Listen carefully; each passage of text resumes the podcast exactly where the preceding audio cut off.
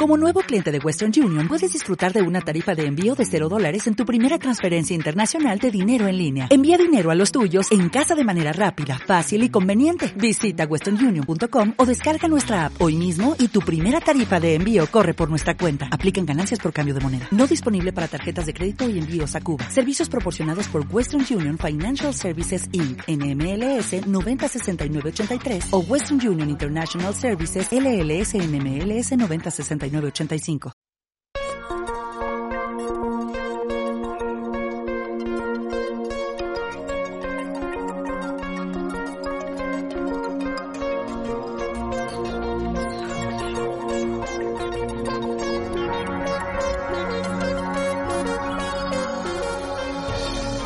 Milenio 3, con Iker Jiménez, en la cadena Ser.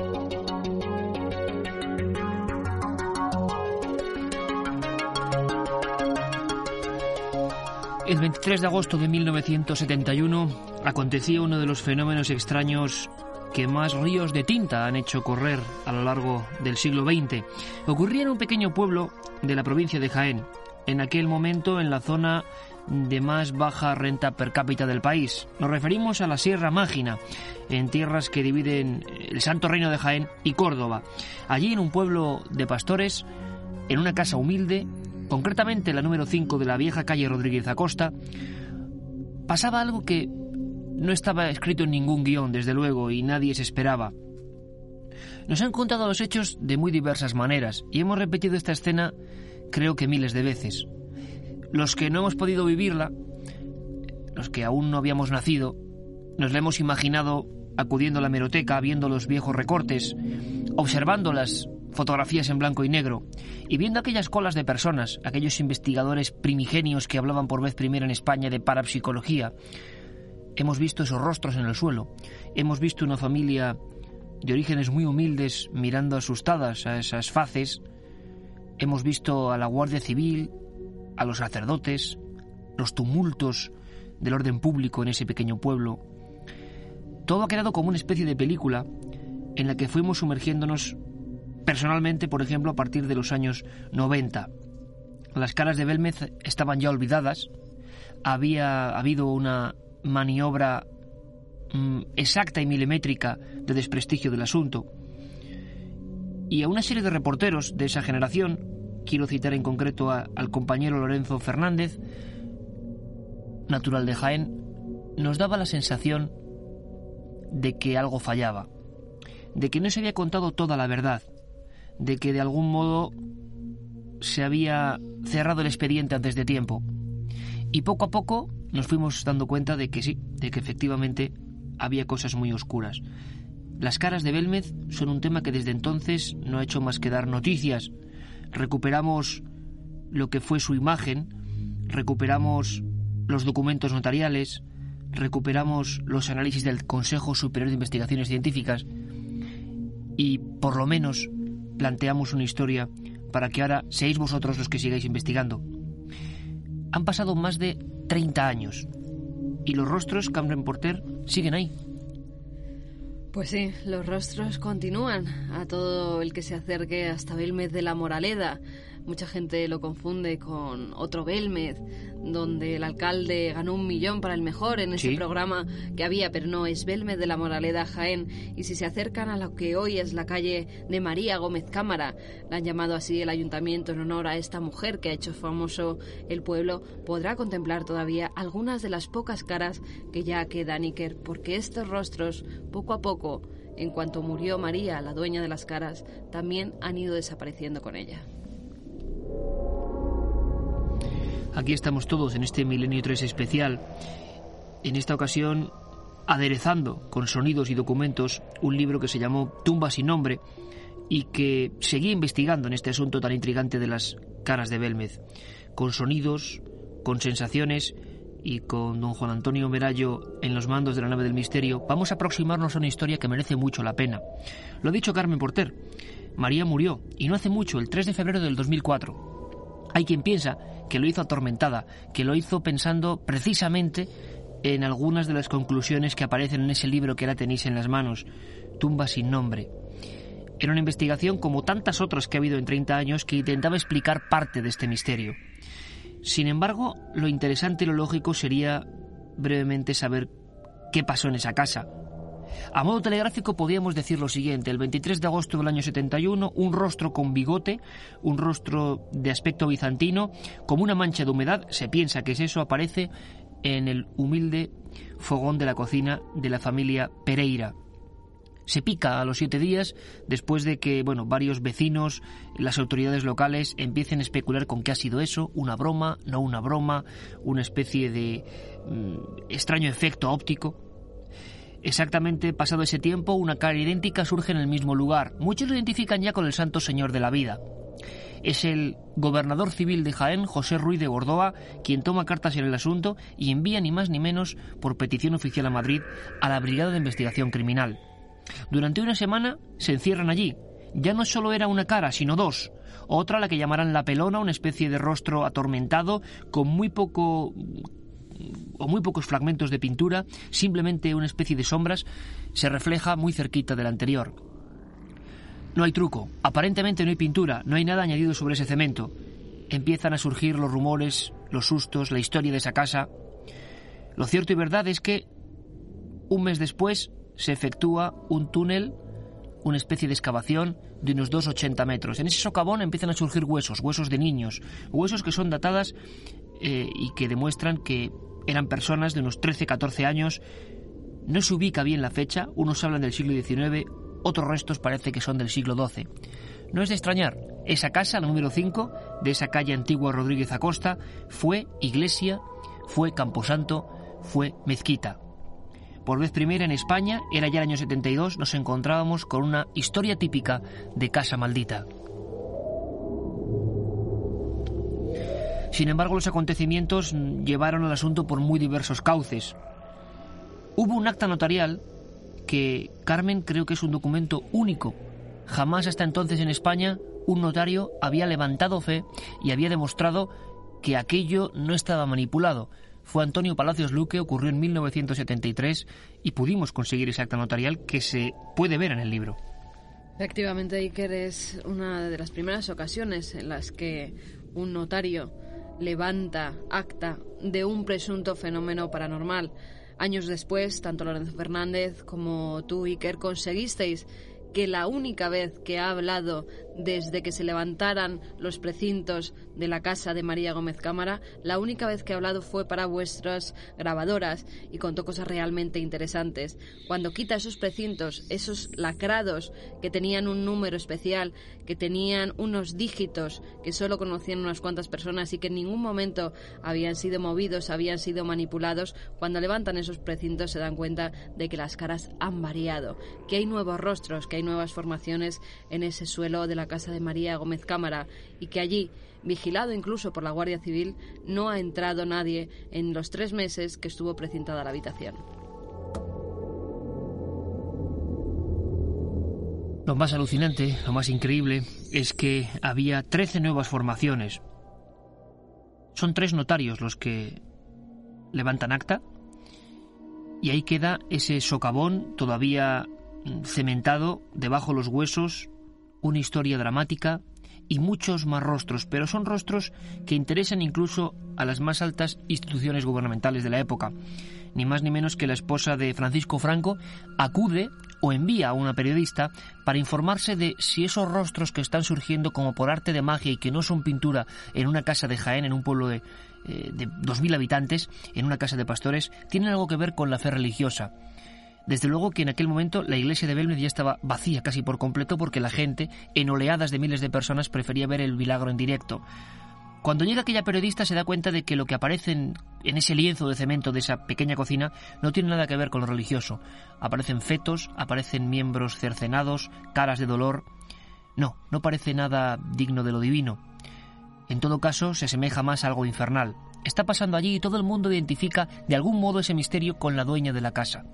Y eso que la familia era muy peculiar, eran gente del campo, eran incluso se puede decir de Juan Pereira, el marido, un hombre osco, un hombre temperamental, pero todo el mundo se fija en una extraña mujer, María Gómez Cámara, Una mujer a la que hemos tenido la fortuna de conocer durante muchos años, una mujer que todo el mundo identificó con el misterio, una mujer que nos decía que durante 30 años, cada vez que se iba a la cama, viviendo sola en esa casa, en el tiempo en que los medios de comunicación no hacían caso del asunto y que muchos creían que era un extraño fraude, pues apagaba la vieja bombilla, desvencijada, eh, la cocina exactamente igual, y lo último que veía era esa cara, esa cara de bigotes que la llevaba acompañando tres décadas y que nadie había resuelto en su contenido, nadie sabía qué era, cómo demonios había salido, qué clase de broma era todo eso, quién se beneficiaba. Bueno, el asunto Belmez acaba siendo mm, cercenado ni más ni menos por lo que se llamó Operación Tridente. Intervienen los máximos responsables mm, del Ministerio de la Gobernación, empezando por el ministro Garicano Goñi, que llama al alcalde de Belmez, no el del famoso concurso que era Belmez Córdoba, sino al alcalde Manuel Rodríguez Rivas, y según su propia confesión, que aparece en ese libro en Tumba sin nombre, el alcalde es obligado a decir o le instan a decir, mejor dicho, que todo es un fraude y que se ponga él como responsable. Si no, prácticamente le dan por perdida su carrera política. Ese mismo día, sin que el pueblo español lo sepa, surge un documento, el expediente 8700, en el cual se expedienta al alcalde por permitir que ocurra eso en su pueblo. Pero al mismo tiempo, ni la ciencia ni la investigación habían logrado saber qué eran esas caras. Así se pone fin al asunto. El diario Pueblo dirigido por Emilio Romero, el de más influencia a nivel popular en España en aquel tiempo. Es también telefoneado desde la más alta instancia gubernamental y se le dice que cesen las informaciones. Hasta aquel día Diario Pueblo había montado un auténtico show, eh, contraportadas diariamente hablando de las caras de Belmez, nuevos descubrimientos y sobre todo uno inquietante que tiene que ver con lo que íbamos a contar.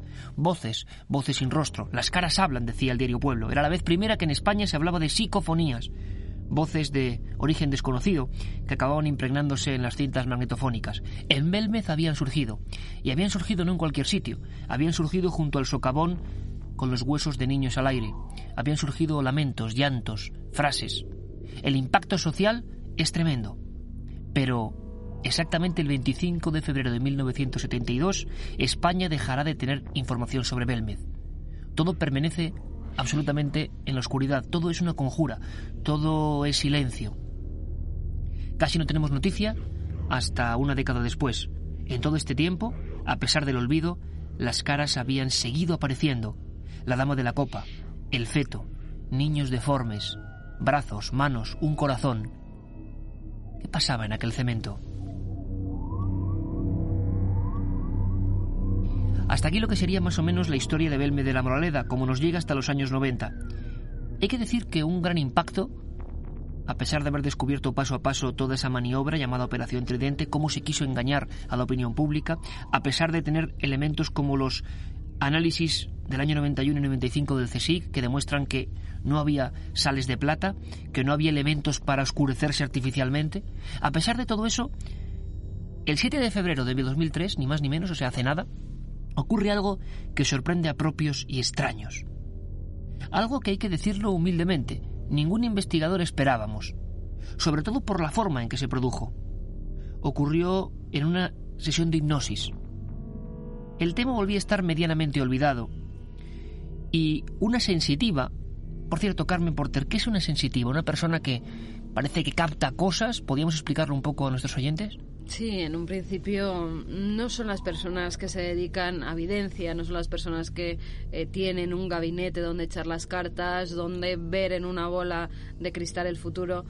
Al contrario, son una gente, en este caso una mujer, que por una serie de circunstancias entra en trance en determinados momentos, es fácilmente hipnotizable, es una persona que tiene esas características. Hay gente a la que cuesta mucho hipnotizar porque su propia mente lo prohíbe y otra gente que al contrario se la elige precisamente para entrar en estados de hipnosis y llegar a conclusiones. En este caso ocurrió así. Se la lleva a la casa de María Gómez Cámara en Belmez de la Moraleda, la hipnotiza allí Ricard Bru, hipnólogo en ese momento de Canal Sur en un programa que estaba realizando. Y cuando está en trance dada de la mano de María Gómez Cámara, ella empieza a revivir una historia. O sea que la escena sería la siguiente. La casa de las caras, ya bastante olvidada, las caras en el suelo todavía. Esta mujer ya muy anciana, con más de 80 años, María Gómez Cámara, una persona que, bueno, siempre desconfiado de lo que es la hipnosis, siempre desconfiado de que le hagan nada, ella siempre ha permanecido totalmente alejada, la mano dándola a esta mujer que se llama Ana Castillo. Ana Castillo, que es una chica joven, que no conocía el asunto de las caras, sí de oídas, como cualquier andaluz eh, de los últimos 30 años, pero que nunca había visitado la casa y es más, nunca había tenido especial interés. Y empiezan a pasar cosas. Repito, amigos, 2003, febrero, creíamos que se había contado todo sobre las caras de Belmez y sin embargo faltaba un efecto realmente inesperado. Así lo contaba en Milenio nuestra voz del misterio Carlos Barroso. En este mini reportaje recordamos lo que ocurre en esas horas históricas que dan un vuelco que se, que se acabarán convirtiendo o acabarán generando lo que es el libro Tumba sin nombre. Vamos a escucharlo. La otra realidad. Fenómenos extraños. Milenio 3. En la SER. El 7 de febrero, una mujer, Ana Castillo, era sometida a una experiencia de hipnosis dirigida por Ricard Bru en la Casa de las Caras de Belmez en estado de visión remota, comenzó a revivir escenas precisas de una matanza de mujeres y niños, angustia y muerte que indicaban un enclave concreto lejos del pueblo. Una matanza de una familia, un hombre fusilado, unos tiros, piedras cayendo, una especie de como un edificio grande cayéndose, muchas cruces. Las descripciones de la sensitiva parecían dar en el clavo. María Gómez Cámara, dueña de la casa y solitaria compañera del fenómeno durante los últimos 30 años, asintió consternada. Ese episodio histórico era real, pero nadie lo conocía. Su hermana, cuñado y cinco sobrinas habían muerto en uno de los más tristes episodios de la guerra civil, la toma del santuario de la cabeza en Andújar. Su recuerdo era constante y así se lo confirmaba horas después a nuestro corresponsal Luis Mariano. En la guerra mataron a, mi familia en la Virgen de la Cabieta. De nueve quedaron dos. ¿Y usted se acuerda mucho, muchas veces de esa familia, María? No me acordaba, era mi hermana, mi sobrina.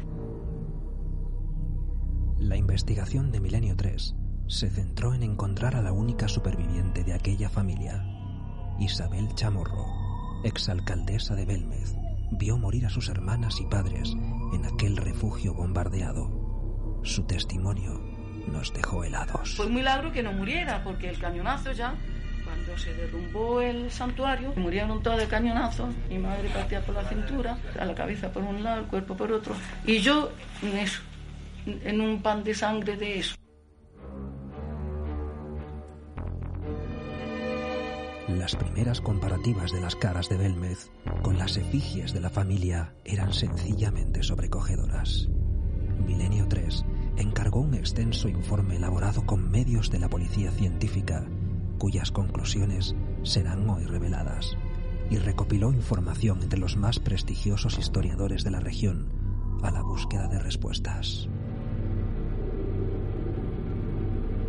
Todos los indicios nos llevan hasta un lugar para proseguir esta investigación a un recinto solitario en el punto más alto de Sierra Morena, donde el drama aún parece flotar en el ambiente.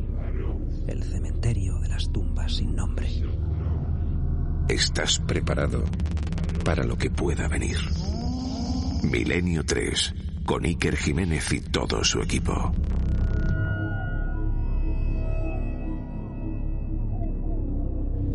Auténtico terremoto para los investigadores del asunto Belmez. Auténtica expectación la que se produce después de esa noche. Efectivamente, esa mujer, Ana Castillo, ve cosas en su mente. Ve una especie de película antigua, nada más tomar contacto con aquel lugar. Sin embargo, Carmen no era la primera persona.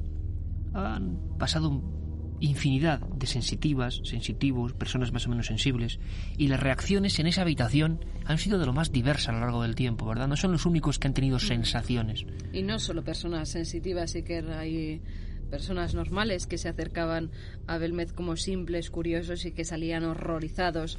Algunos tras contemplar esas caras que había en el suelo, les daban temor, les daba miedo y huían de la casa. Pero sí es verdad que algunas de esas personas sensitivas o con ciertos poderes, vamos a llamarlos entre comillas, sí que han pasado ratos verdaderamente terroríficos. Alguna de ellas incluso salió con un mordisco que surgió de la nada en uno de sus brazos, mientras estaban realizando un grupo de investigadores unos experimentos tanto psicofónicos como fotográficos. Una de las personas que componía ese equipo y que la llevaban como persona sensible, como persona que sentía algo más que los demás en determinados sitios donde eh, ocurrían fenómenos extraños, donde habían pasado fenómenos eh, de poltergeist, por ejemplo, ella, al agacharse, poner una grabadora para ver si surgía una voz, de repente sintió en su brazo como alguien le mordía. Salió huyendo de la casa y ya fuera pudieron comprobar cómo se había dibujado en el brazo unos pequeños dientes que parecían ser de niño.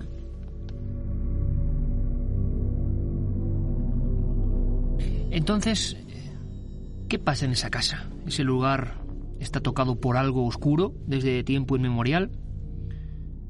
Antes de conocer bien la escena que vive esa mujer en el 2003, sería bueno saber objetivamente qué datos hay sobre esa vivienda. Y hay varios. Los primeros investigadores que lo dejan claro son los reporteros Leo y Casado, del diario Pueblo, cuando acceden a algunos documentos antiguos en el propio Belme de la Moraleda. Es inquietante. Ya en el siglo X hay en ese mismo entorno, en ese mismo enclave y no otro, una mezquita funeraria árabe cuya parte fundacional estuvo en el Museo Provincial de Jaén. Después, en el siglo XVI, durante dos ocasiones distintas, será iglesia y camposanto. Ya sabemos que antiguamente los cementerios estaban en uno de los muros habitualmente del propio recinto religioso. Por lo tanto, no sería extraño que al excavar a cierta profundidad, 2,80, como hizo el albañil Sebastián Fuentes, a petición del gobernador civil y del alcalde, se encontrasen huesos de niños y cualquier tipo de osamenta. Sin embargo, claro, para la gente empezó a generar una imagen de miedo a esa casa. Pero había mucho más. Antiguos habitantes de la casa, hacia 1858, ya hablaban de la aparición de un muerto en el patio interior de esa casa. Ramona, una de las Ramona Pereira, una de las niñas que vivía en aquel momento, dejó escrito además una serie de pequeñas crónicas a modo de diario en las cuales se hablaba de eso, de la muerte de su abuelo diciendo que estaba cerca de él un alma de otro mundo, de la contratación de una santera de la zona de la Sierra de Cazorla para ir a exorcizar de alguna manera esa misma cocina donde luego aparecerán las caras un siglo y treinta años después. Es decir, hay una historia, quién sabe si de sangre, luctuosa. El equipo del padre Pilón investigó una teoría bastante inquietante. Tenía que ver con la célebre revuelta de Riego, con disturbios en toda esa zona de Andalucía, sobre todo en Granada y Jaén, y con familias enteras sepultadas. Para muchos lo que aparecía, las caras que surgían eran un anciano, unos niños, una madre, una familia. Cuando el sociólogo de la Universidad Complutense de Madrid, Manuel Martín Serrano, se desplaza a Belmez para hacer un libro clásico que es Sociología del Milagro, pregunta a muchos hombres ancianos del pueblo, y estos le hablan de la mala fama de la casa en antiguas tertulias, en antiguas conversaciones. Pero lo que más se quedó en el alma de todos es que lo que aparecía, aquellos rostros que nada tenían que ver con la religión, parecían eso, una familia. ¿Qué familia podría ser esa? Las hipótesis están abiertas.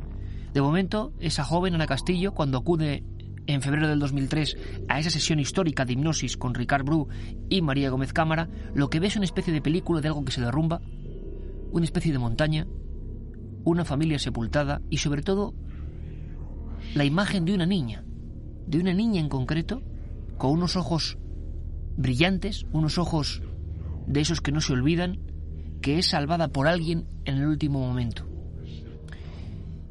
Lo más asombroso es que esa familia parece que existía y que María Gómez Cámara, como habéis escuchado, enseguida, al notar que esa escena estaba volviendo a la vida en su propia cocina, dice, mi familia murió así. Esto no lo conocía nadie. María, durante 30 años de entrevistas, Durante 30 años de investigaciones, de visitas, lo había mantenido en secreto. Y es que gran parte de su familia fallece en uno de los episodios más tristes de la guerra civil, la toma del santuario de la cabeza. Ellos, como familiares de la Guardia Civil, se refugian en el Cerro Cabezo, en la zona más inhóspita de Sierra Morena, y allí pasarán un asedio terrible. Parte de la familia morirá envenenada, otros sepultados por un morterazo. Lo más inquietante, lo más alucinante, es que la superviviente, que hoy nos queda, Isabel Chamorro, que fue alcaldesa de Belmez, era la niña pequeña. Y lo más alucinante, como repito, es que fue salvada por el último momento por un guardia civil que prácticamente arrastras la quitó de Casa Colomera, el lugar donde el resto de su familia, su madre y sus hermanillas, fallecerían de ese certero disparo. Era el 26 de abril de 1937. Por lo tanto, una mujer joven que no sabía nada de Belmez, muchos años después, dando la mano a esa protagonista y junto a las caras, había visto en su mente una imagen secreta que esa mujer no había contado jamás, la aniquilación de su propia familia. En Milenio 3 volvimos a hablar con Ana Castillo, por supuesto. Nos parecía una persona con toda la subjetividad que esto tiene, con información que podía ser interesante. Fue algo angustioso para ella. Nos lo recordaba así. Tengo los vellos de punta y las lágrimas saltadas. Otra vez de revivir aquello que fue para mí muy tremendo. Te comprendemos de verdad, de corazón, porque sabemos que además luego hemos ido indagando y cosas que tú decías y que tú veías sin conocer nada de la historia hemos descubierto que eran exactas. Por ejemplo, yo te debo confesar que me quedé alucinado y que empecé a ver clara toda esta historia cuando recuerdo que tú en esa hipnosis, en esa experiencia, ahora nos contarás qué viste, pero describes incluso que en aquella tragedia, eh, cascotes que se caen, niños y niñas que mueren, hay, tú ves a alguien con un uniforme que salva a una niña, a una persona, ¿no, Ana? Sí, era una especie de cura, monje, algo que tenía que ver con la religión.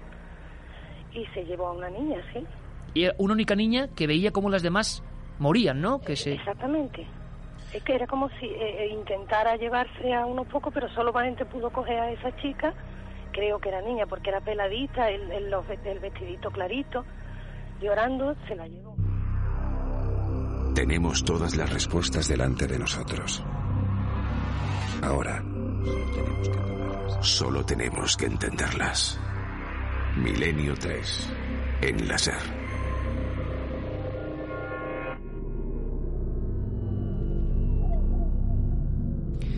Yo tengo que admitir, llegados a este punto, que la confección, la investigación de Tumba sin nombre, para mí ha sido una de las más alucinantes en las que me he visto envuelto, que lo vivimos con una intensidad grandísima, que desde luego, os voy a ser sinceros, yo no creía en absoluto en esa posibilidad de la hipnosis como elemento que nos diera nuevos datos.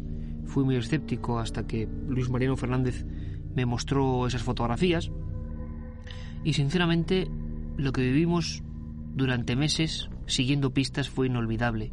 Empezamos a intentar saber algo más de esa familia, ¿no, Carmen?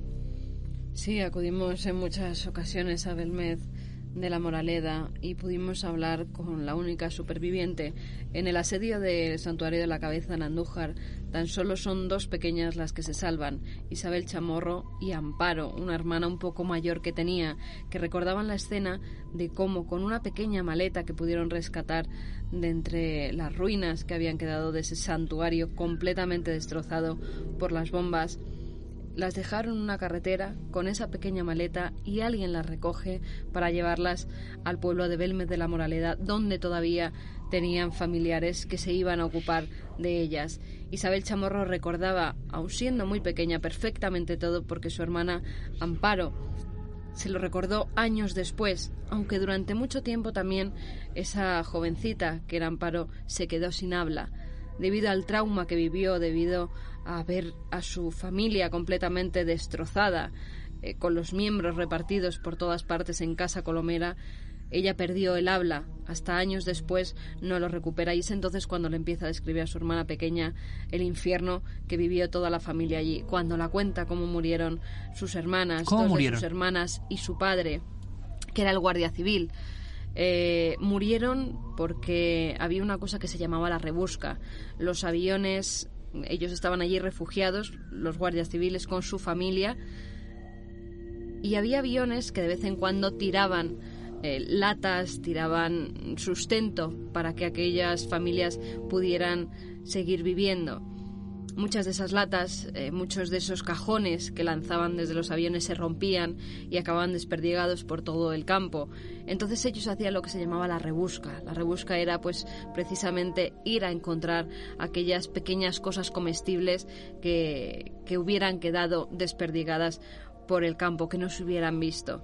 Pero una de esas, cuando ya no quedaba prácticamente nada, cuando ya no les llegaba ni siquiera comida ni agua, encuentran unas hierbas, unas pequeñas eh, hierbajos que ellos creían que eran rábanos.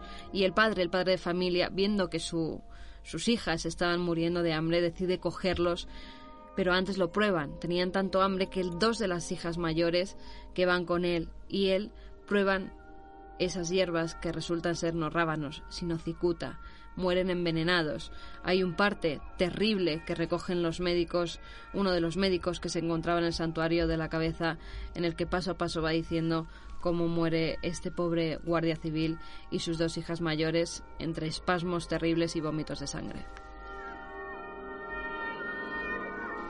Exactamente el 4 de febrero de ese año 37 del asedio de la cabeza, parte de la familia de María Gómez Cámara, dueña de la Casa de las Caras, fallece de esa forma. El doctor Lievana Serrano hace un parte que veis en el libro Tumba sin nombre, con la fotografía del propio Guardia Civil, eh, de recios bigotes, aspecto, bueno, pues también un tanto eh, temperamental, padre de familia, de familia numerosa, que además se había ganado las simpatías de otros muchos eh, asediados.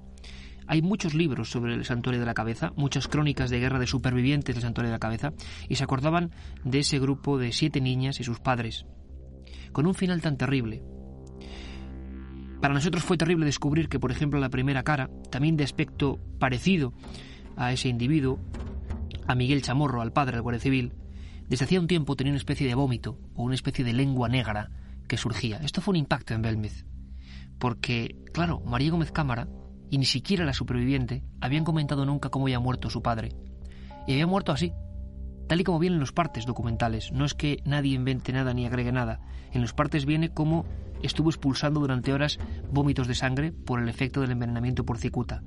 Bien, la primera cara, esa que aún sigue ahí, aunque muy deteriorada, esa con bigotes, ojos extraviados que miran fijo, esa imagen de hombre que se llamó la pava y que algunos pensaban que podía ser el Santo Cristo de la vida, que se custodia en Jaén, eso parecía la crónica de lo que ocurrió porque durante un tiempo, durante por lo menos siete u ocho años, fue viendo cómo iba creciendo en su boca una especie de lengua negra, de vómito negro. Cuando nosotros confirmamos esta noticia, en Belmez fue un impacto, sobre todo porque desde 1972 esa cara, esa cara redondeada que se ha ido deformando con el tiempo, permanece, precisamente por orden de la alcaldía, cuando se excavó y se recortó, detrás de un cristal, de una hornacina, empotrada en el cemento con un cristal. Nadie la ha podido mover, nadie ha podido tocar ni acceder a lo que sea esa cara. Y de repente, durante siete años, de esa pequeña boca sonriente en la que aparecen dientes con el paso del tiempo, surge una vomitona. ¿Qué estaba queriendo decir esa teleplastia, como dirían los expertos? Era el recuerdo mental de una mujer que se acordaba de sus familiares muertos y que tenía la propiedad increíble y milagrosa de plasmar con una fuerza increíble imágenes, esos niños, esos fetos, esos brazos rotos, esas piernas, esas mujeres con pechos al aire, era lo que se vio en aquel santuario de la cabeza. Pero ojo, María Gómez Cámara no estaba allí. María Gómez Cámara quedó en Belmez, quedó a buen recaudo con la otra parte de su familia y vio partir aquellas niñas, a su hermana, al marido de su hermana y vio cómo se alejaban hacia el cerro de la cabeza. Fue un trauma tan grande que ese es el origen de las caras de Belmez. Desde luego tenéis que comprendernos. Estábamos tocando algo que creíamos que podía dar por lo menos un vuelco al misterio. Y seguíamos indagando. Un momento de impacto terrible es cuando, poco antes de morir, la protagonista principal de esta historia, María Gómez Cámara, dueña de la Casa de las Caras, junto a ellas, nos recordaba a esa familia, porque a esas alturas ya teníamos fotografías de la familia. La única superviviente guardaba una foto, una foto que la Guardia Civil hizo a modo de homenaje de una familia entera prácticamente aniquilada. Ahí estaba Paquita, ahí estaba Ana, ahí estaba Remedios, unas caras que, ciertamente, simplemente a ojos vista, parecían tener cierta similitud con esas que durante tanto tiempo no se habían borrado y estaban en el suelo. Era muy curioso, Carmen, porque en 30 años muchas caras habían desaparecido, algunas duraban días, otras horas, y sin embargo las que estaban siempre fijas tenían que ver o parecía tener que ver con la familia. Así nos recordaba en este documento impresionante, creemos, para el mundo del misterio, en la Casa de las Caras, ahí dentro, María Gómez Cámara a su propia familia. Era la primera vez que hablaba de este asunto. ¿Usted se acuerda de ella, María? ¿De Paquita? Me acuerdo de todas las chiquitas. ¿Y cómo era Paquita? ¿Cómo era? A nosotros es la que más nos llama la atención, ¿verdad, Mariano? Sí, sí, sin Me duda. acuerdo de la mayor que se llamaba Juana. Luego había otra que le decían Ana, por mi madre. Luego otra Carmen, como yo, con el pelo rizado. Ella murió envenenada. Y luego había otra que decían Remedio. Y luego estaba la... No estaba el Amparo. Después de la Carmen iba el Amparo. Iba la, la Remedio. Luego veo la Paquita. Era la última. Siete que eran. La otra realidad. Milenio 3. En la cadena Ser. Es que a uno se le ponen los pelos de punta de escuchar estos momentos, ¿eh? estos momentos con esa mujer hay que decir que contó con un gran respeto cuando murió. Me extrañó mucho que todos los grandes medios de comunicación dedicaran obituarios y con bastante respeto a la figura de María Gómez Cámara, que en su día no fue tan respetada porque muchas veces se la acusó de fraude, nadie sabía bien cómo podía mantener ella, que apenas podía moverse todo ese tinglado, cómo habían engañado a notarios, al CSIC, a la Brigada de Investigación Criminal, a todos los especialistas. Yo personalmente no sé qué se esconde en Belmez, no sé qué son las caras, sé que son suficientemente extrañas como para prestarles atención, pero desde luego María se convirtió en un personaje peculiar. Nos recibió con muchísimo cariño, como siempre, durante toda la investigación de Tumba sin nombre y hablamos durante muchas horas, pero hubo momentos francamente emocionantes. Se acordaba de esa familia. En esos momentos, Carmen, ¿tú qué sentías? Estábamos ahí, junto a ella, con Luz Mariano, eh, viendo las fotografías, los primeros informes que íbamos haciendo. Y ella veía a sus familiares y veía las caras. Ella no podía eh, comprender ni podía creer que se pareciesen a las teleplastias, pero da la sensación de que guardaba un secreto, de que guardaba algo, de que la impresión fortísima de la muerte de todas sus eh, sobrinillas, de su hermana, del marido de su hermana, ese impacto tan fuerte parecía que estaba saliendo a la luz y que por algún motivo, si no es por aquella sesión de hipnosis, nunca hubiera salido, ¿no? Ella estaba muy conmocionada y también estaba muy temerosa, Iker. Ella mm, ni siquiera a la gente que no conocía mucho quería que le diera la mano ni un beso. Era muy arisca según con qué personas. Eh, cuando ya llevábamos muchos años conociéndola, ya no era así. Era una abuelilla amable, una persona afable. Aunque de vez en cuando, cuando se enfadaba, tenía momentos en el que no conocías a la María abuelita, a la María eh, calmada, sino que se convertía, parecía convertirse en otra persona. María era una persona mmm, que tenía una doble vertiente. Podía ser la persona más cariñosa del mundo, pero también podía ser la más arisca con determinadas personas. Cuando ve, cuando ve estas fotografías, cuando ve eh, unos análisis que se hacen de comparación con las caras y, esas fotografías de su familia, de su propia familia, ella en un principio no se lo puede creer. Dice que esos no son, que las caras no sabe de dónde surgen, pero que no puede ser su familia, que cómo va a ser su familia, que cómo han llegado allí y la acompañan 30 años, si a veces la asustan, si a veces la daban miedo, aunque ya había aprendido a convivir, a vivir con ellas se enfrenta en una dicotomía, igual que ella misma era una dicotomía, se enfrenta a estar viendo con pruebas fehacientes cómo muere su familia, cómo se parecen y a tener las caras ahí y no creerlo. Y es que a esas alturas, Carmen, gracias además a diversos investigadores, habíamos podido comparar fotografías de esa antigua familia con algunas de las teleplastias o caras que más tiempo habían permanecido en Belme de la Moraleda. Era sorprendente, a primera vista, algunas de las similitudes. Pudimos contar además con la asesoría de Salvador Ortega, uno de los pioneros de la Policía Científica Española, que en nuestra propia casa analizó el asunto cara a cara. Y hay que decir que Salvador Ortega es el primer policía en España que utiliza la técnica de retrato robot para búsqueda de desaparecidos.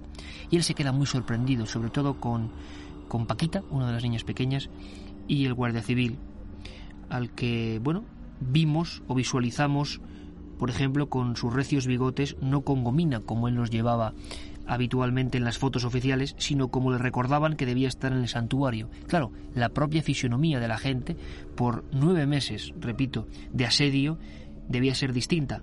Había paralelismos con algunas caras. Parece que la pava se parecía a ese hombre, Miguel Chamorro, y que otras pequeñas caras, de mujeres, de niñas, se parecían a esas cinco sobrenillas. Lo que ocurre es que eso, por supuesto, no es ciencia pura, ni mucho menos. Era algo orientativo. Y vimos enseguida reacciones tremendas. María Gómez Cámara nos confesaba que en los últimos 70 años tenía una vela encendida por aquellos difuntos. Es decir, estábamos dándonos cuenta de que el celebérrimo tema de las caras de Belmez, que tanto había dado que hablar, que todo el mundo había hipotetizado, tenía que ver con una desgracia de la guerra civil. Sin duda tenía que ver, por lo menos, por el trauma psicológico de esa mujer. Fuimos a casa de la superviviente. Durante muchas ocasiones vimos foto a foto y empezamos a recordar otra historia todavía más sobrecogedora.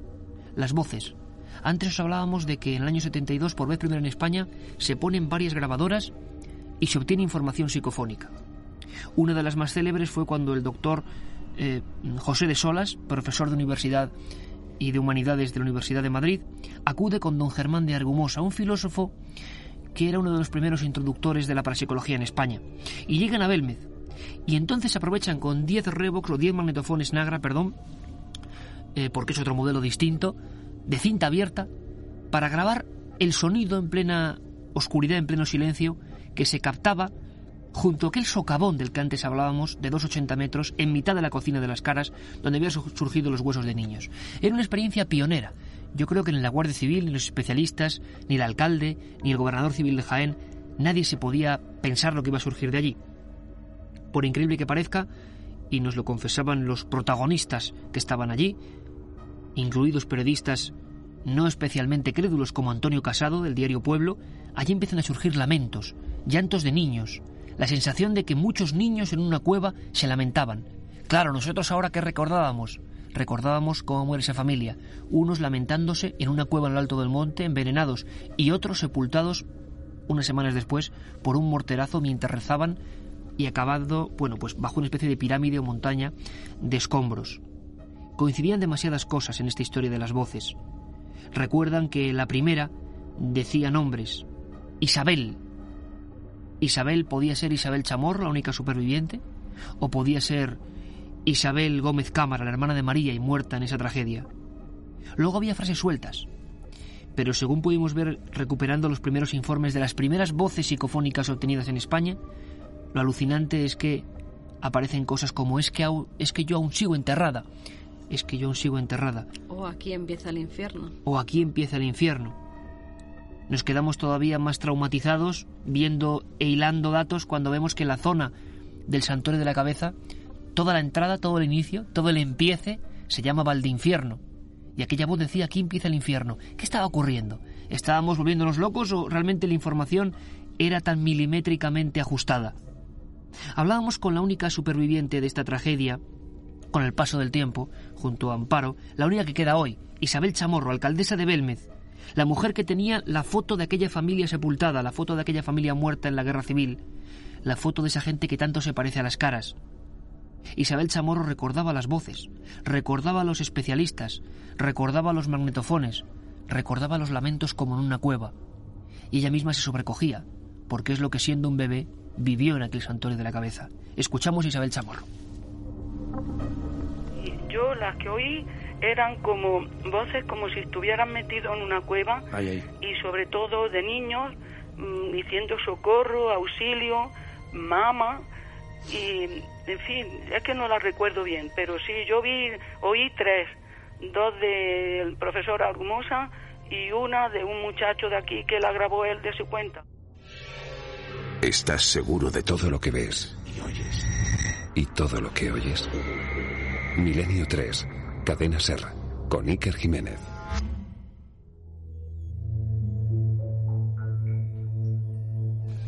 Y aquí seguimos en estos programas especiales de la Biblioteca del Misterio, acompañando con documentos, sonidos y parte de la historia, y nuestros recuerdos también, por qué no decirlo, este material exclusivo que acompaña a Tumba sin nombre. Ese libro de investigación que No sabemos si estuvo más o menos cerca de la verdad absoluta, pero desde luego que para nosotros es una parte inolvidable de nuestra existencia. Qué emocionante, qué increíble, qué alucinante era vivir eh, cada prueba, cada dato. Sobre todo los que tenían que ver con la historia. Escuchar ahora a esta superviviente Isabel Chamorro hablando de las voces y de cómo se parecían a lo que se pudo vivir allí, se pudo sentir allí, era algo que hasta al más escéptico le deja un poquito escalofriado. Voces en Belmez Carmen ha habido muchas a lo largo del tiempo, de lo más diverso. Sin embargo, casi todas tienen un tono que, que inquieta, ¿verdad? Sí, casi todas. Bueno, las psicofonías normalmente no suelen ser ninguna, en ninguno de los casos, muy amables, muy simpáticas, muy jocosas. En este caso todavía menos. En este caso eh, las voces, el tono de esas eh, psicofonías es realmente terrible. A María las caras no, pero las psicofonías era una cosa que les daba muchísimo, muchísimo miedo. No quería oír nunca psicofonías. Yo me acuerdo la primera ocasión que viajé a Belmez, os acompañaba a Lorenzo Fernández y a ti, y vosotros empezasteis a poner mm, diversos grabadores a lo largo y ancho de la casa. Una vez recogidos esas grabadoras, quisisteis oírlas delante de María y ella en todo momento se negó a que lo hicierais. Os tuvisteis que ir fuera de la casa para oír si se había grabado algo. Tenía pánico a esas voces, creía entender cosas que luego decía yo me quedo sola por las noches y oigo esas psicofonías, no quiero oír ni una más, a mí eso me da miedo. Las caras no, porque ya son como de mi familia, recordaba, pero esas voces, esas voces, yo las tengo mucho miedo. Pues vamos a escuchar alguna de esas voces, Carmen, si te parece, porque creo que son importantes. Son dos, pero que resumen perfectamente la historia de este lugar. Lo repetimos, un lugar, una casa de dos plantas, que fue parte de la antigua iglesia, que fue cementerio árabe. Dicen algunos que incluso un lugar de enterramiento romano que no se ha podido comprobar. Lo que es cierto es que ese bloque de la calle Rodríguez Acosta, después calle Real y hoy calle María Gómez Cámara, tenía mucho que ver con la historia luctuosa. Se hablaba de reyertas a punta de navaja, se hablaba incluso de casas de lupanar, casas de lenocinio en tiempos pasados, se hablaba de muchas cosas. Se hablaba de esas familias igual sepultadas en las revueltas de riego. Lo cierto y verdad es que la cosecha de voces psicofónicas obtenidas en Belmez, sobre todo en los últimos 15 años, gracias a especialistas como Pedro Amorós y tantos otros, son sorprendentes. Pero encima nos ocurre algo que es, si cabe, un punto eh, más extraño. Y ya es difícil a lo largo de esta investigación. Me explico. El 6 de diciembre, el ingeniero Juan José Abenza logra, en su primera visita a Belmez, grabar una serie de psicofonías muy claras. Es una persona de integridad total, de mentalidad científica, como su hermano Joaquín Abenza, fundador de uno de los grupos clásicos de investigación de estos temas en Murcia, el CIFE. Bueno, pues Juan José no sabía absolutamente nada de esta historia y era muy sencillo. No sabía nada porque nosotros ni habíamos publicado nada, ni habíamos empezado a investigar la historia de la familia, ni nada de nada. Ni sabían de la existencia de una superviviente llamada Isabel Chamorro, ni sabían de unos niños muertos entre escombros, ni sabían absolutamente nada. Dos meses antes de que prácticamente se empieza a conocer esta historia, ellos graban unas psicofonías. Fíjate curioso, porque una de ellas es esa voz, como diría Germán de Argumosa, ese tono y timbre típico de las psicofonías. No es como tú o como yo, como cualquier oyente hablando al micrófono, no, es otra cosa, es como mm, si hubiera varias capas de tiempo o de espacio, algo perdido. Y a veces es una frase simplemente, una frase que no se entiende, de no ser porque luego uno investigando coge un contexto. Pues fíjate, una de esas voces que además son de un tono, como tú decías, desagradable, es una voz de una mujer madura. Aparece de repente en la grabadora digital y dice mi brazo. Mi brazo, mi brazo. La verdad es que sería un dato más suelto en el éter de no ser porque Isabel Chamorro, la protagonista, la superviviente de aquella matanza, nos contaba que ella durante mucho tiempo tuvo que asistir a curas especiales donde le inyectaban diversos líquidos por los agujeros de metralla que aún tiene en uno de los brazos. El gran temor para que esa niña siguiese viva era si le amputaban o no el brazo, y para ella fue un trauma tremendo, muchos meses de cura. Un brazo de una niña de un año, mi brazo. Y cuando graban, hace tan solo tres años, esa voz dice mi brazo. Lo escuchamos. Mi brazo. Mi brazo.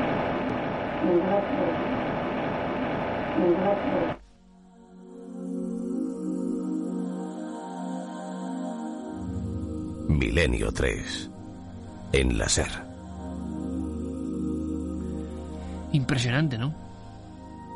Sí, realmente curioso, aunque no sabemos ni cómo ni de dónde surgen esas voces, sí que las, las relacionamos en este caso con un contexto, con un suceso, con el brazo de Isabel Chamorro, la superviviente de la familia de los cuales perdieron todos sus miembros la vida, menos estas dos niñas eh, en el santuario de la cabeza. Ahora sí relacionamos varias de las cosas que nos iban diciendo, de las que María también poco a poco nos iba dando datos, aunque siempre de forma muy tapada, nunca era muy reacia, fíjate Iker, hablar de su familia, hablar de los años en los que conviven juntas esas dos supervivientes, Amparo e Isabel, conviven con su padre, con su hermana, con ella. Eh, Amparo, que era la mayor, tenía que ir con ella a cuidar del ganado, a cuidar de las tierras, y no se la sacaba casi ninguna reacción, ningún momento que pudiera haber vivido feliz. Era como un tiempo borrado. Era como un tiempo borrado para María. No quería saber nada de esa historia. Uno de los momentos que a mí más me impacta, eh, pocos meses antes de morir María Gómez Cámara, nos confiesa una cosa que realmente a mí, no sé si como mujer, como investigadora, me dejó muy helada. Es el momento en el que ella se casa. El momento en el que María Gómez Cámara va a una boda que es la suya de noche, sin nadie del pueblo acompañándola, sin nadie de su familia, y tan solo es esta superviviente Amparo la que decide acompañarla y apoyarla en ese momento tan importante como era su boda. Toda la familia la, dio de lado, menos Amparo, que la acompañó, estuvo con ella, sola, por la noche, casándose. O sea, que dicho esto, Carmen, nos da la sensación de que hay muchos secretos de familia en esa familia, nunca mejor dicho, protagonista luego con el tiempo de las caras de Belmez. Y quizá Tumba sin nombre fue simplemente un dato más, una pieza más. Eso sí, que provocó un impacto tremendo. Poco después de la publicación del libro, muy impresionada, María Gómez Cámara además fallecía el 3 de febrero. Después, en octubre del 2004, supuestas nuevas caras aparecen precisamente en la casa donde María nació, y donde se vivieron muchas otras cosas. Y donde convivió con estas dos supervivientes, con Amparo e Isabel. Pero es más, esas nuevas caras que tanto han dado que hablar y de las cuales hablaremos, por supuesto, surgen porque la persona que tiene esa casa, cerrada calicanto, tiene una serie de sueños. Volvemos otra vez con las imágenes soníricas como la hipnosis. A raíz de haber leído Tumba sin nombre, y a raíz de haberse quedado muy impactada con lo que se cuenta en este libro. Historias de familia, historias oscuras, la guerra civil, años de hambre y años de todo tipo de cosas que no queremos ni saber, pero que seguro que forman un mapa del trauma que se ve en ese lienzo de cemento que es el suelo de la calle Rodríguez Acosta, hoy calle María Gómez Cámara, donde aparecen las célebres caras de Belmez. Estábamos cerca de la génesis del misterio ¿Estábamos cerca de saber que realmente son los supervivientes? ¿Estamos cerca de conocer si el trauma se queda ahí plasmado? Bueno, lo que no podemos saber es a ciencia cierta cómo están hechas las caras. Esperemos que durante un tiempo siga habiendo análisis y arrojemos luz y taquígrafos. Nosotros de momento nos quedamos con otro documento sonoro, otro que expresa perfectamente todo lo que se encerraba en esa casa. Fijaos la frase, fijaos la claridad, es una de las primeras grabaciones tomadas en Belmez, año 1997, por parte de Pedro Amorós, presidente de la Sociedad Española de Investigaciones Parapsicológicas, medios digitales y una voz que resume perfectamente todo el ambiente de esa casa, toda esta historia, todas esas tumbas sin nombre, que por cierto, ese es el título del libro porque toda esta familia, todos estos cuerpos, sin saberse bien cómo, están en una fosa común, cerca del Cerro de la Cabeza donde encontraron la muerte, y lo que encontramos allí simplemente son lápidas con una cruz, sin más identidad. Ahí reside quizá parte del misterio de Belmez, no lo sabemos. Nos vamos con esta voz, Carmen, si te parece, y lo dejamos así. Una voz que dice matar a él. ¿Matar a quién? ¿Matar de qué manera? ¿Matar por qué?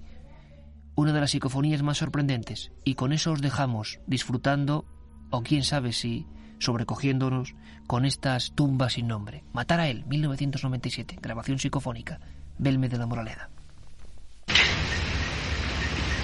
Matar a él. Matar a él. Matar a él.